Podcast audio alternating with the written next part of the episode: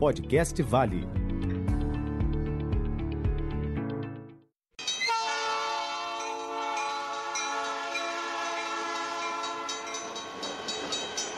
Olá, ouvintes do podcast do canal Segurança em Pauta. Aqui é o Paulo Henrique Átila. Cuidar de si mesmo, cuidar do outro e deixar que os outros cuidem de você. Esta é a corrente do cuidado ativo e genuíno que a Vale acredita e que evita muitos acidentes de trabalho. Hoje vamos falar dos registros de REC, QA e potencial. De acordo com nossos padrões internos, REC se trata do registro de condição insegura. Seu conceito está ligado a registrar qualquer condição insegura do ambiente, equipamentos, instalações ou atividades que possam causar danos futuros às pessoas, ou seja, podem causar um acidente.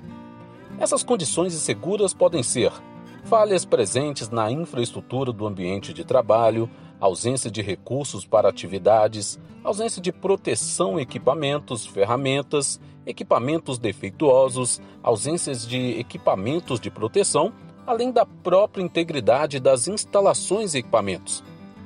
O quase acidente é um evento não planejado, que não resultou em perda ou impacto, mas que, dado uma ligeira mudança no tempo, posição ou atuação dos controles, poderia ter resultado em lesão ou danos a uma ou mais pessoas.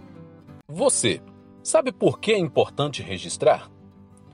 Todos esses acontecimentos podem ser tratados antes que gere um acidente com danos ou potencial mais graves.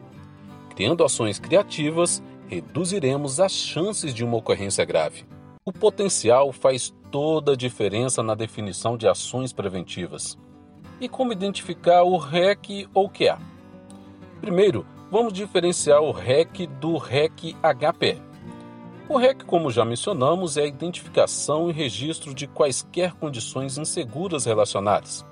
Já quando falamos que se trata de um REC HPE, estamos dizendo que esta condição pode levar a um evento de alto potencial para as pessoas e empresa. Vamos explicar. Falha ou não atendimento a quaisquer requisito da RAC é uma condição insegura que pode gerar fatalidade para um ou mais empregados. Agora você entende por que é importante tratar esses eventos? Quando você registra um REC ou um quase acidente, pratica efetivamente o cuidado ativo e genuíno, criando oportunidades de evitar o acidente e assim proporcionar um ambiente cada vez mais seguro. Você acredita no zero dano? Acredite, ele é possível se todos nós agirmos preventivamente, cuidando de nós e dos outros.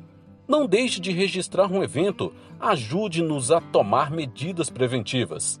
Só juntos podemos alcançar o zero dano.